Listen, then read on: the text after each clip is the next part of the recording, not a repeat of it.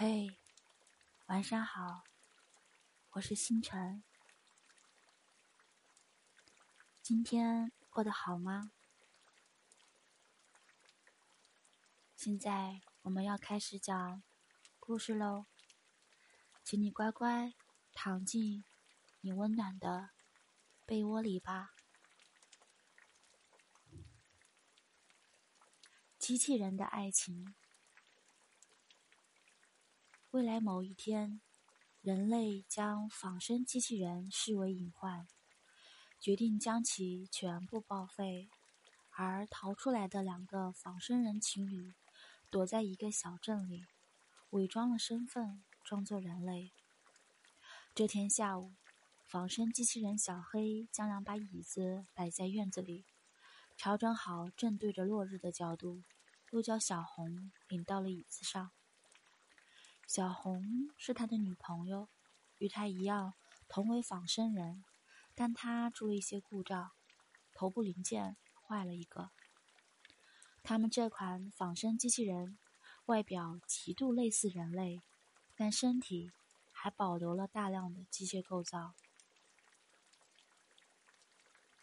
小红坏掉的头部零件作用是构建他的意识，从而形成人格。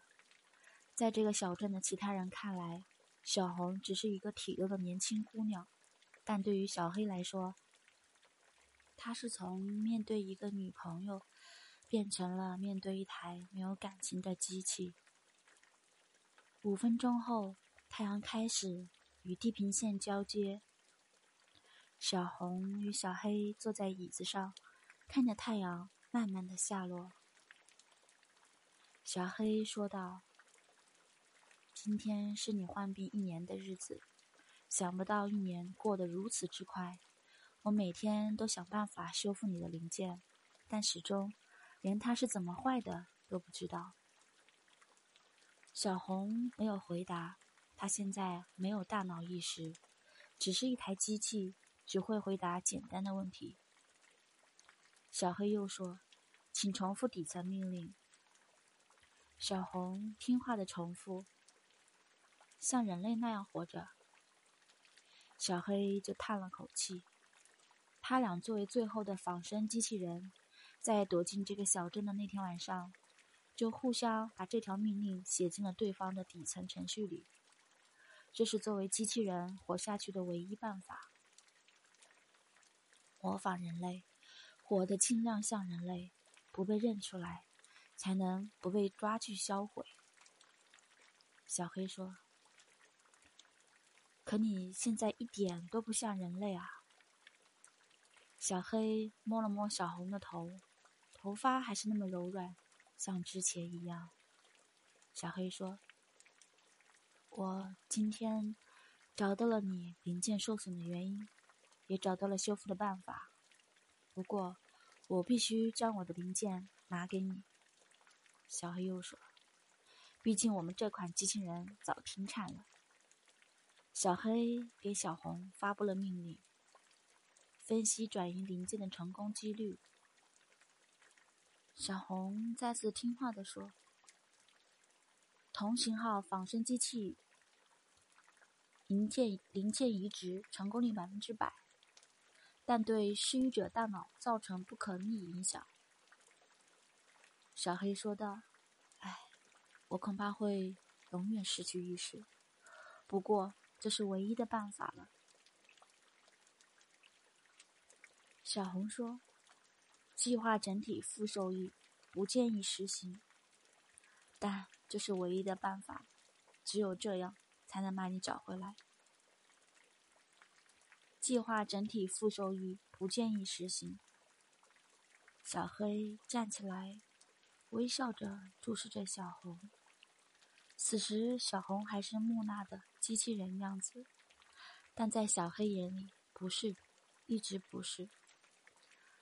我太想把你找回来了，小黑又摸了摸小红的头。我模仿人类的时间太久了。小黑站在小红身后，开始给他替换零件。模仿的久了，就学会了人类的情感。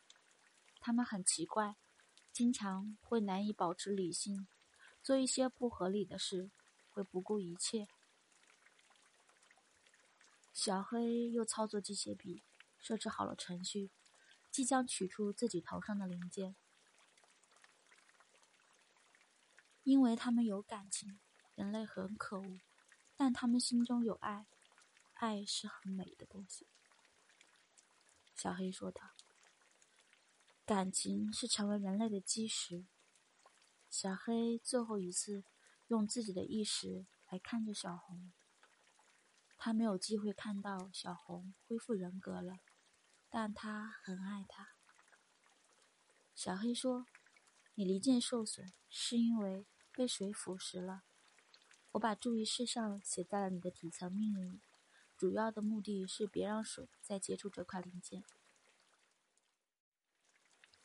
然后机械臂执行了命令，小黑缓慢地失去了意识，他眼中的光芒散去，仿佛将生命缓缓地渡到了小红身上。小红患病后头一次流下了眼泪，他看到了小黑给他留下的命令：像人类一样活着。小黑写道：“另外。”不出门就别洗头了，人类就不洗，洗多了容易脑子进水。今天晚上的机器人爱情故事，宝宝们喜欢吗？如果喜欢的话，别忘记右下角点亮小红心哦。愿我们被这个世界温柔以待。今天晚上做个好梦，晚安。